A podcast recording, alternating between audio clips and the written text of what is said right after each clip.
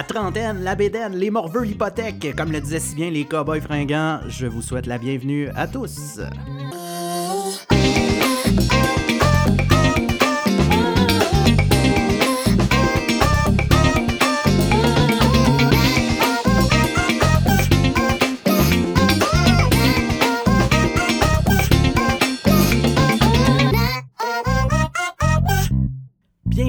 Chers auditeurs, auditrices. Je suis très, très content de vous présenter ce podcast euh, qui, je vous rassure immédiatement, n'a pas pour but d'élever votre esprit à un autre niveau ou euh, de vous enseigner quoi que ce soit de concret. En fait, euh, ce podcast ne changera absolument rien à votre vie de tous les jours.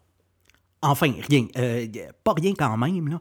Euh, J'espère vous distraire, que ce soit pour quelques minutes, afin de vous amener dans mon monde chaotique de trentenaire bedonnant.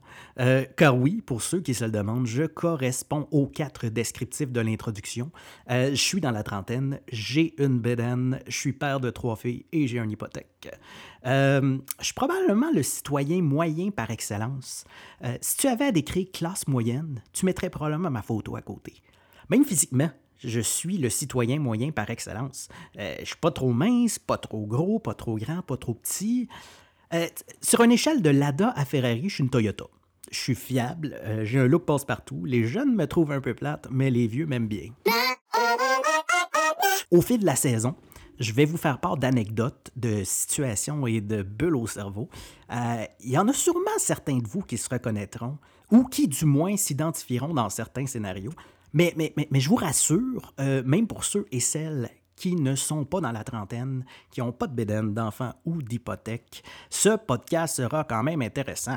D'ailleurs, je tiens à dire à ce groupe de personnes qu'il y a des jours où je vous envie en maudit. Pour moi, vous parler, c'est un peu comme un exutoire, une façon de me vider le cerveau, puis ça m'évite 500 pièces de frais de psychologue par mois. Donc, euh, mon nom est Thomas Champagne, 34 ans, et je ne suis pas spécialiste de rien. Donc, pas d'inquiétude de ce côté, euh, je ne vous starterai pas de la musique New Age en plein milieu de l'épisode en prétendant savoir vous replacer les chakras. Et euh, je n'arrêterai pas non plus en plein milieu d'une anecdote pour vous donner une recette de cigare au chou. Non, euh, je ne prétends pas être spécialiste de rien. Enfin, enfin, enfin, rien. J'ai certaines compétences quand même, certaines connaissances. D'ailleurs, je, me surprends euh, assez souvent. Je me surprends de connaître des choses qui souvent ne servent absolument à rien. Demande-moi comment remplir un rapport d'impôt, aucune idée.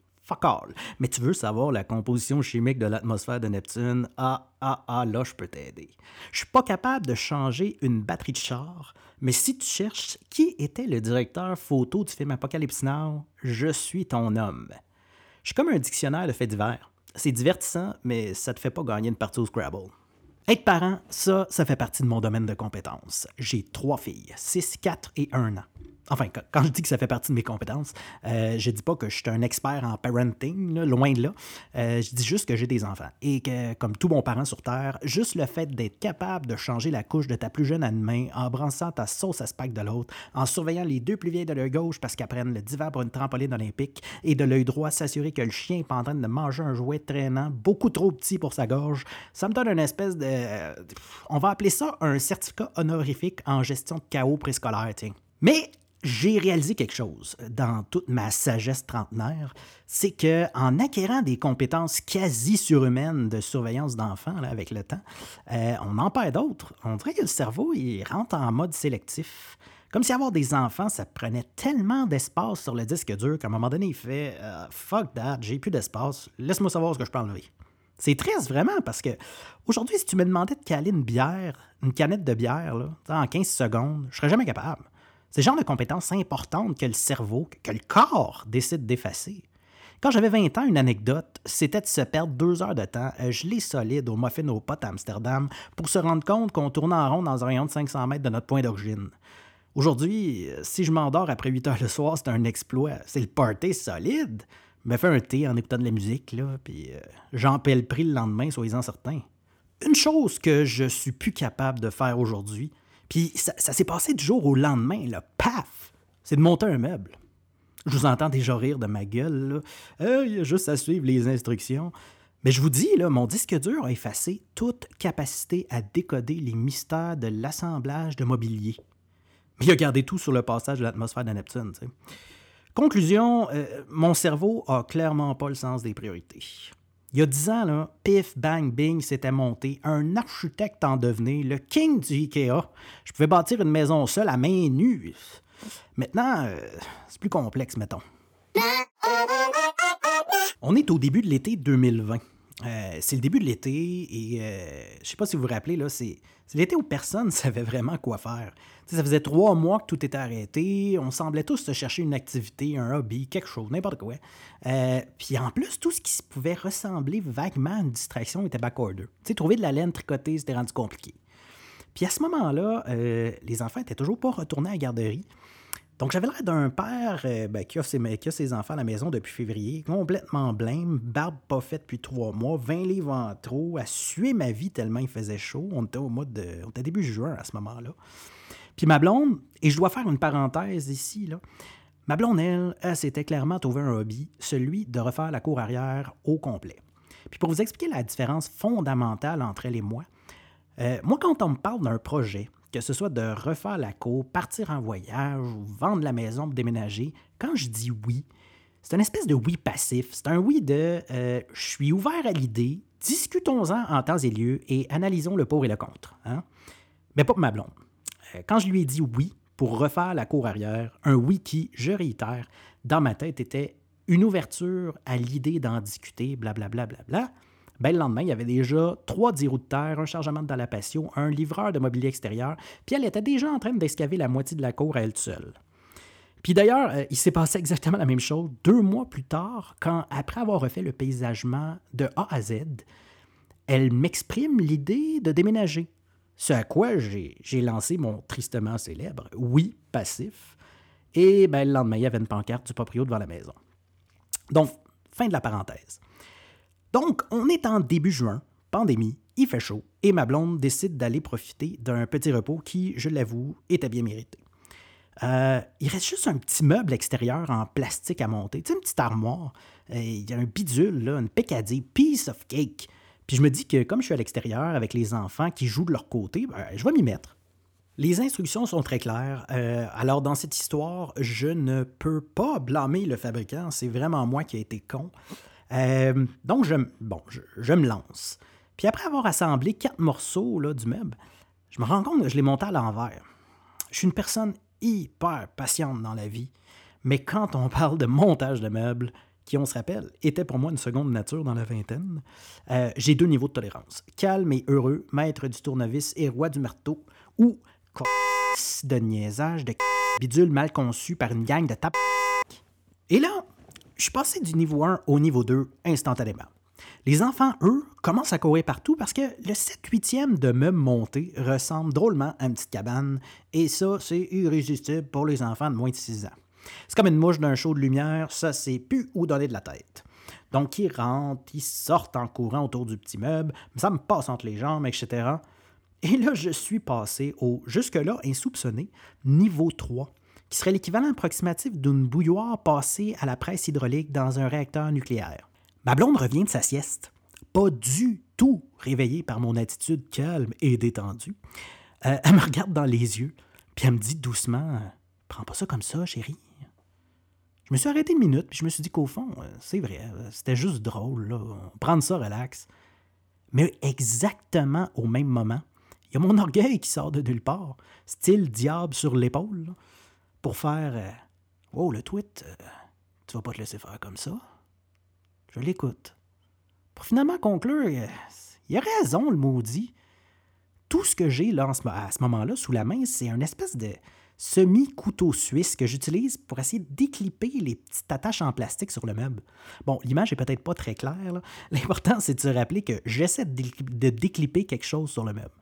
D'ailleurs, au sujet des objets tranchants, il euh, faut préciser que chez moi, j'ai l'interdiction formelle d'utiliser un objet contondant, peu importe le contexte.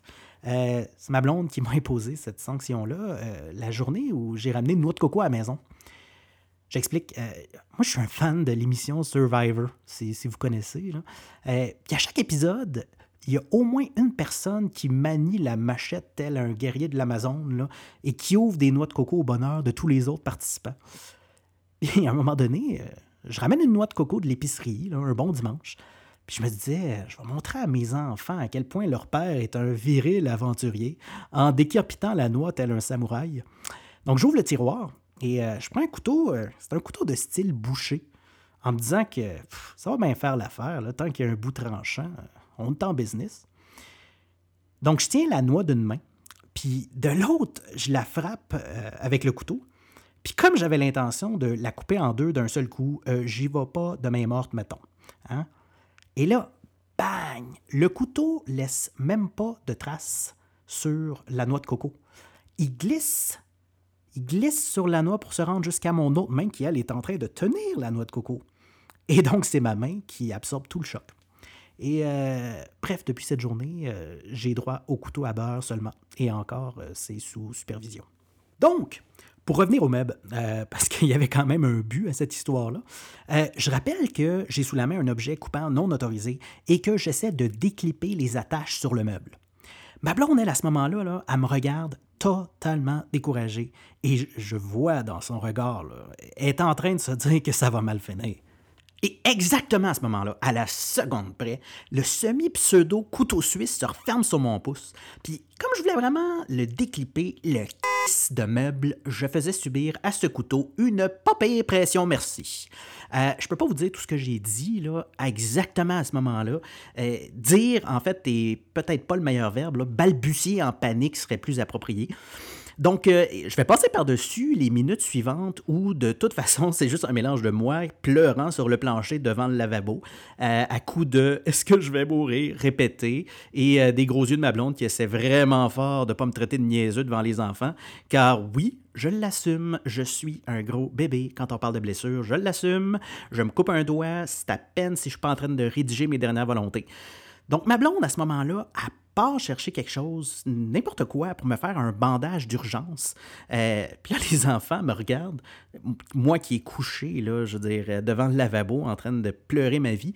Puis mes deux enfants me regardent en se disant Reviens-en, maudite drama queen. Bon, je spécule ici, là, mais je suis pas mal certain que ça se rapprochait de ça. Et là, ma blonde revient avec un paquet de serviettes sanitaires apparemment, c'est tout ce qu'il y avait à portée de main. Et euh, elle me zigonne ça avec du tape pour, tenir le, pour tenir le tout. Et euh, je pars pour l'hôpital. Après huit heures d'attente à l'urgence, euh, ce qui dans notre système est vraiment pas si pire, huit heures d'attente, c'est l'équivalent d'un passage éclair dans, dans, notre système de santé, j'avais maintenant le pouce balafré du bout du doigt jusqu'à environ 2 cm dans le milieu de l'ongle, de bord en bord. L'infirmière était visiblement très amusée par mon histoire. Je pense même qu'elle se retenait pour pas éclater de rire une vraie professionnelle. Puis elle me regarde à un moment donné et elle me dit euh, Avec ça, avec toute cette histoire-là, la seule chose sur laquelle je peux te féliciter, c'est ton bandage. Les serviettes sanitaires, ça absorbe tellement bien. Vraiment une bonne idée. Et là, je la regarde et je lui réponds euh, Ouais, c'était l'idée de ma blonde. Elle avait pas l'air étonnée. Et là, je renchéris pour pas perdre la face. Et je lui dis euh, Seriez-vous intéressé à connaître euh, la composition chimique de l'atmosphère de Neptune?